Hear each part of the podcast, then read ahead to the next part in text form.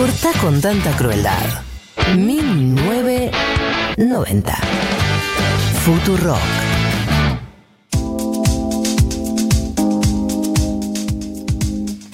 12 seguimos en 1990 eh, y vamos a entrar a una charla que veníamos teniendo con María esta semana, que supongo que muchas feministas y, muchas feministas han tenido con su gente cercana, que es qué pasó con la discusión sobre eh, la muerte de Maradona y, el feminismo y cómo salieron a, a criticar a quienes eh, se angustiaron por la noticia y qué tiene que ver con eh, el giro punitivista o vinculado al punitivismo que, al punitivismo que está teniendo el feminismo en algunas de sus ramas. Eh, y por eso pensábamos en hablar con, con, Julia Mengolini, conductora de Segurola y Habana y también eh, dueña de esta radio, porque yo estaba escuchando Segurola cuando fue el día de la muerte de Diego Maradona y me, pare, me pareció que ella como que lo había vivido en carne propia y con por ahí menos capacidad de, de, reacción y de repensarlo y de bajar como nosotros ahora este sábado y por eso queríamos hablar con ella. Hola Julia. Hola, ¿cómo están? Bien. Todo bien. Bien, ¿y tú? Bien, bien, ya con más capacidad de reacción. no, bueno, eh, la sensación que me dio fue como, como a, a, a, casi todos los que les tocó anunciar una noticia de esa magnitud, que, que estabas conmocionada y que a la vez como que rápidamente apareció toda esta ola en claro, todos claro. lados igual. Sí, no, no, lo que, lo, que, lo que vos escuchaste me parece que fueron como la primera expresión de lo que después fue un conflicto y un debate que, que lo vimos, bueno, sobre todo en redes sociales y demás, que, que hacia adentro del feminismo, pero sí, lo que me tocó fue como vivirlo en carne propia, casi protagonizarlo y medio que hasta ponerme en la picota, ¿viste? Y, en, sin mucho tiempo de reflexión, decir, bueno, a ver, ¿dónde me voy a parar? ¿Qué voy a decir? ¿Cómo voy a defender inteligentemente? ¿De dónde voy a sacar mis argumentos? Fue algo un poquito, sí, más visceral, pero, pero la verdad que para mí sin ninguna duda al mismo tiempo, ¿viste? Si ustedes escucharon todo Segurola, me escucharon. Sí. Eh, reaccionar, Britney 2007 en un momento, después pedí perdón y después volví a hacer Britney 2007, después volví, como que fui y vine un poco, un poco eh, eh, en este diálogo que se me estaba dando con los con muchas oyentes que estaban mandando ahí mensajes a la aplicación. Entonces, claro, me parece que, que fue como tal vez de las primeras expresiones muy eh, muy cabales de esto, que después, bueno, fue un debate que, que, que lleva todos estos días.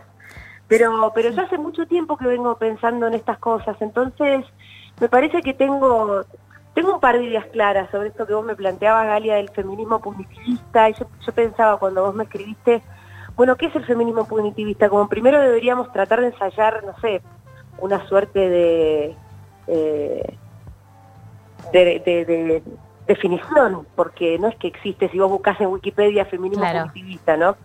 Bueno, eh, yo, eh, eh, nosotras algo de lo que de lo que aparecía que lo hablamos con María, pero igual yo creo que el, el caso de Maradona de alguna manera lo, lo, puso de nuevo sobre la mesa, pero es algo como decís, vos lo venís pensando y muchas lo venimos pensando por lo bajo un poco, ¿no? Hablándolo con gente sí. cercana, da miedo eh, públicamente hablar de eh, todo lo que implica, eh, o sea, ¿qué es el feminismo politista? Si tengo que pensarlo rápidamente, yo creo que es el feminismo que divide entre lo que está bien y lo que está mal y que, digamos, condena a las personas a priori.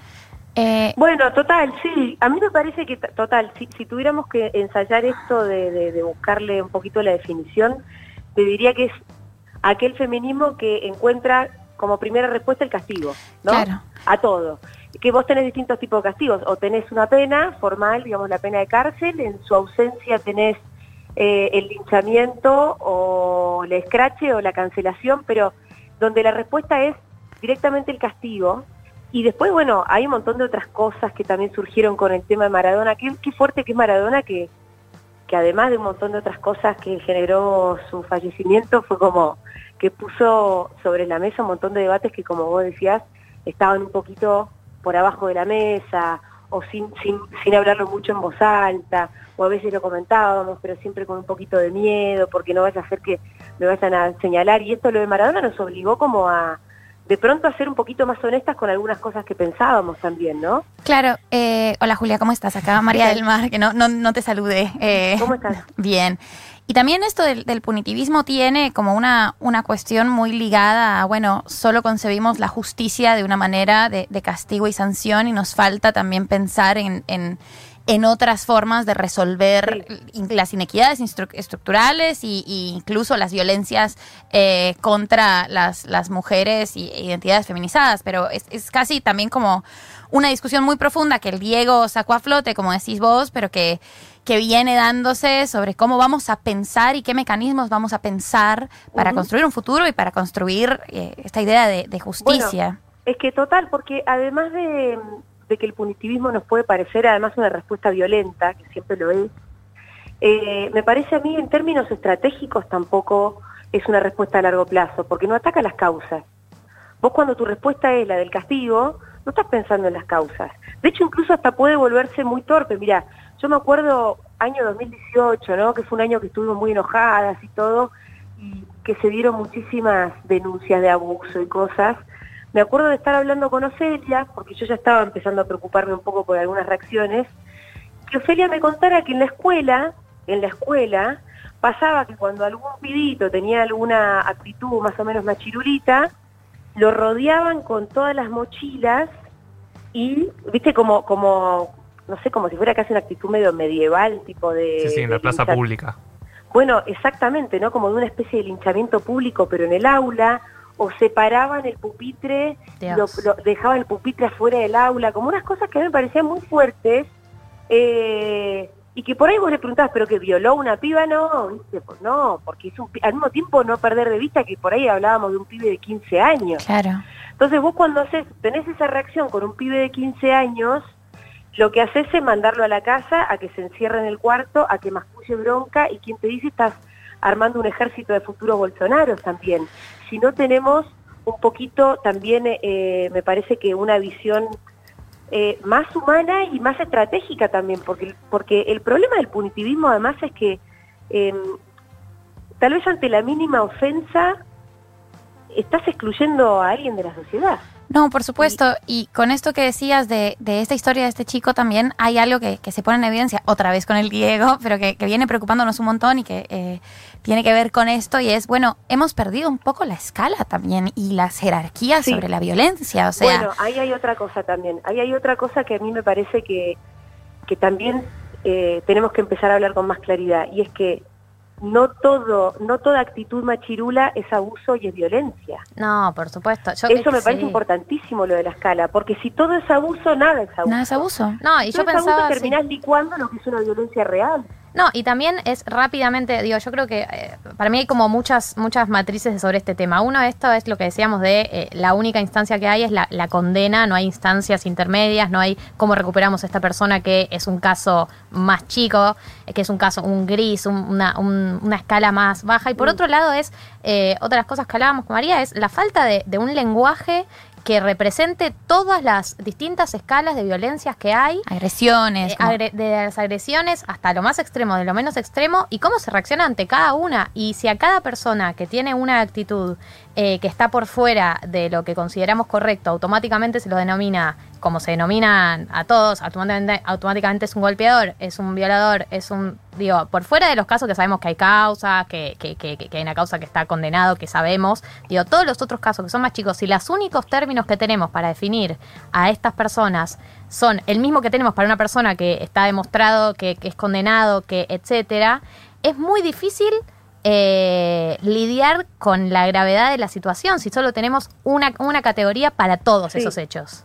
Sí, no, por eso tenemos que empezar a darnos cuenta nosotras mismas eh, esto, que hay escalas, que no es lo mismo cualquier cosa. Entonces, respecto del tema Maradona, también hubo que empezar a decir, bueno, pero paremos, ¿viste? Pero ¿qué fue lo que hizo? Porque eh, yo no, no, no tengo muy claro por qué estamos diciendo que Maradona de pronto es un femicida.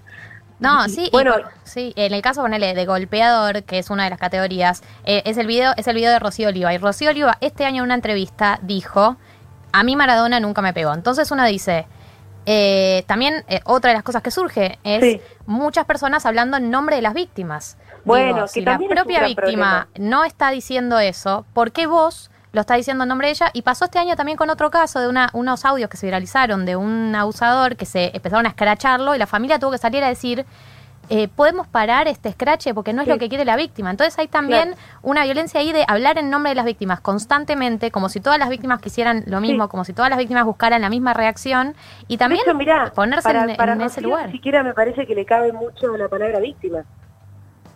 Está el video, mira, eh, si, si vos escuchaste todo seguro, la, la- la- sobre todo la parte de Britney mía fue cuando yo hablé de ese Sí. video, donde él está además recontrapuesto. A mí el que me da pena del video es Maradona. A mí el que me da pena de ese video es Maradona. Está repuesto y, dice, "Re, re", y le manotea el celular, ¿no? Y yo lo que dije en ese momento fue, la verdad que si nuestra prueba de la violencia es ese video, yo dije, ¿quién, quién no manoteó un celular estando enojado? Y entonces yo dije, haciendo un breve ejercicio de ficción, yo misma manoteé un celular. Y ahí me empezaron a llegar un montón de mensajes diciéndome, bueno, si vos sos la tóxica, no viste como, si vos sos tóxica, entonces eh, no, no andes justificando. Y, además yo ni siquiera, no era ni cierto, yo nunca manoteé un celular, pero lo podría haber hecho. Lo podría haber hecho. De hecho, en estos días estuve hablando con otra compañera eh, de renombre, feminista de renombre de esta radio, conocida por su iracun su, su, sus reacciones iracundas. Y ella me decía, pero totalmente, me dice, yo revolí una mesa, vengo, decía, como diciendo, la verdad, porque yo en ese momento dije, a quienes levantan el dedo porque vieron un video de un chabón revolviéndole el celular un poco una- a la novia, no es que nadie justifique esto, pero a mí me parece ya como que el dedito que vos le levantás al otro, ojo que te va a terminar como yéndote en contra. Pero además vuelvo a lo mismo. La, Rocío Oliva da una entrevista y dice, a mí nunca me pegó. Bueno, digo, vos le vas a decir a ella qué fue lo que pasó. Y Total. también en ese sentido, eh, somos un movimiento que se autoproclama, que está en contra del binarismo. Y entonces reproducimos el binarismo en una escala eh, de, la, de la violencia, de lo bueno y lo malo, el golpeador sí. o el santo. No hay gris, no hay nada, no hay No, un- y además no hay hay, otro, un- totalmente. Y además también acá hay una cosa como medio que también, viste, son dogmas que se nos aparecieron por momentos y que tal vez en su momento estuvieron bien, pero que tenemos que empezar a revisar, porque se volvieron dogmas y nunca está bien tener pensamiento dogmático. Que es, por ejemplo, si yo digo, yo le creo a las mujeres. ¿Por qué? Como te lo digo como un statement político. Esto es una decisión política que yo le voy a creer a las mujeres. ¿Por qué? Porque a las mujeres nunca se les creyó y porque rara vez una mujer está mintiendo cuando hace una denuncia. Entonces yo le creo a las mujeres. Ahora, es una afirmación política, no quiere decir que yo lo lleve literalmente a rajatabla. Porque si a mí llega una mujer y, yo estoy vi- viendo evidentemente que, por ejemplo, está mintiendo porque se le nota, porque en el relato de contradicciones, porque incluso yo hasta puedo llegar a conocer al, al acusado, y claro que puedo pensar que la mina está mintiendo. Por supuesto, bueno, eh, con- ¿No? con- pero por pero cuando supuesto, vos el tema de yo le creo a las mujeres, que es una definición política, la llevas a definición dogmática y se te, va, te vas a joder en algún momento. Porque puede ser que en algún momento haya una mentira y vos tenés que tener la posibilidad de decir, che, no, bueno, en este momento estás mintiendo. Porque si no me encierro en el dogma y realmente cagamos, chicas, con los dogmas. es que nos preguntamos con María qué responsabilidad tuvimos, nosotros también, desde el feminismo, en instalar esta manera de juzgar a toda la gente. Pues yo también me pregunto, porque del 2015 para acá, nosotros repetimos mucho esa frase y tuvo que, bien, tuvo que ver en un momento con una situación estructural que estábamos batallando. Sí, el tema sí. es el día después, cómo se aplica en la diaria y cómo, como vos decís, no terminar en, encerradas en un dogma y que también nos vuelve en contra dentro del propio feminismo que si planteas una disidencia, no es, che, es una disidencia, es, che, sos cómplice de la violencia, te dicen Sí, automáticamente. sí, sí. Y vos decís, que, pero ¿qué pasó? No se puede decir nada sin ser cómplice de la violencia. Pero Sí, total. además, eh, también hay que pensar que nosotras diseñamos herramientas eh, que en un momento eso fueron útiles, fueron totalmente necesarias. Las herramientas cambian, los contextos cambian y el mundo cambia. Y nosotras esperamos que el mundo cambie. No podemos hablar de los scratches como hablábamos en el 2018 hoy. Y está bien que eso pase, y está bien que nos hayamos hecho unas preguntas y que queramos entonces cambiar eh, unas cuestiones más institucionales, eh, aunque reconocemos que en ese momento fue importante tomar esa palabra pública. No, una no implica negar la otra, y, y es muy complejo este punto y como este, este lodazal en el que nos encontramos, en el que estamos un poco trabadas. eh, de nos- y, y medio como enamoradas y no podemos salir de las herramientas que en algún momento nos fueron útiles, pero que hay que empezar también a, a reevaluar y a revisar. Y, y la otra cosa es, bueno, como la, la fiscalización de, de las emociones ajenas, ¿no? Hay que entender que las Sí. emociones de las personas son algo que es muy complejo de, de racionalizar. O sea, la gente se siente triste por un montón de estímulos que no tienen que ver con lo racional. Y esto de esa tristeza es machista, bueno, ¿qué te pasa? O sea, no sé si la tristeza no, es machista. bueno, pero además, además reconozcamos, eh, ahí quiero decir, yo me puse triste y no solamente por el, por la tristeza del pueblo argentino, todo, me puse, yo me puse triste, yo lo quería Maradona. Hay un montón de cosas de Maradona que lo hacen eh, el ídolo popular que fueron y que tienen poco que ver con el fútbol que a mí realmente siempre me chupa un huevo. Qué sé yo, Maradona es un tipo que se subió al tren del alba y que fue a decirle que no abulle y que, es el único, si querés, eh, deportista de ese calibre a nivel mundial que siempre tuvo posiciones políticas eh, del lado de- del pueblo. Y a mí eso la verdad que me puede. Me puede, qué sé yo. Y hay Por un montón de cosas que, que me parece que, que justifican también esa tristeza. No es solamente decir, bueno, si el resto se puso triste, entonces yo voy a entender la tristeza. No, no. La verdad es que también la tristeza, podemos asumir que nos pusimos tristes porque lo queríamos a Maradona. Y también, digo, yo creo que eh, en este caso, creo que con el género juega algo que por ahí no juega con otras contradicciones, que es, hay líderes políticos que nosotros amamos y admiramos a lo largo de la historia, que hicieron cosas que nos parecían mal, pero como no tenían que ver con la violencia de género, podemos convivir con esa contradicción. Sí, sí, Eh, sí, ni siquiera tengo que nombrarlos, ¿viste? Ya sabemos todos a quiénes nos referimos. Entonces, entonces eh, y, y uno con eso no le cuesta tanto decir, che, eh, pero yo tal líder político, bueno, que dice, bueno, fusiló personas, bueno, pero estábamos en una etapa que en contexto, y ahí lo puedes entender. Pero parecía que con el género no es comprensible que uno le genere eso, un, referente por otros motivos, a pesar de saber eh, qué hizo, las cosas que hizo, las emociones que te genera, uno no las controla. Es algo que te genera. Sí, sí. Eh, pero de cualquier manera quiero decir, a mí me parece que eh, este feminismo más jacobino, yo creo que fue un poquito más marginal. Pido disculpas si alguna de ellas me está escuchando, pero creo que terminó habiendo una suerte de consenso. Yo, la mayoría de, qué sé yo, de los posteos y que los textos que leí, por lo menos de las feministas que, que, yo más sigo y que veo, que son más referentes y visibles, y a mí me parece que había, hubo sobre todo bastante consenso alrededor de que acá la verdad que se entendía el dolor popular, incluso hubo hasta quienes hablaron de un feminismo maradoniano, si querés, ya haciendo un poquito más de esfuerzo intelectual. Sí, Pero- sí, para- yo feminismo maradoniano, yo dije, bueno, está bien, está bien. Está bien, qué sé yo, viste, eso también lo respeto, digo, Eso, creo que es que está ok. Hacé la hasta- lectura que quieras. Sí, incluso jugar, este, si querés, un poco al borde con, con esas definiciones, o si a- vos sentís que eso es lo que te pasa, pero la verdad es que yo fui a la cola a despedir a Maradona y había un montón de pañuelos verdes. Esa interseccionalidad, qué sé yo, explícamela, no sé. Pero hecho- estar está. Eh, y era muy interesante eso, porque había una chica, yo la vi en, en el noticiero, eh, en la cola, que decía, eh, nada, yo soy de la villa y yo quería ser como él. Yo lo veía jugar fútbol y quería ser como él. Y ahora juego fútbol, como también una, una cosa muy Sí. un- unidimensional, ¿no? De, de, de ponerlo en un solo plano Sí. y, y entender que, esa es su única sí. identidad y no considerar todo lo, lo otro que también es feminista. Cuando pensamos un poco en esa interseccionalidad, bueno, no es la única forma de discriminación el género y eso también tenemos que pensarlo. Y además lo que creo también es que otro otro problema me parece a mí de, de- de un feminismo que se manifestó en estos días eh, es como tener solamente ese prisma para hacer lecturas, ¿no? Solamente claro. ese prisma. Digo, si este ese es tu único prisma, la verdad que tu, tu capacidad de análisis político va a ser bastante corto.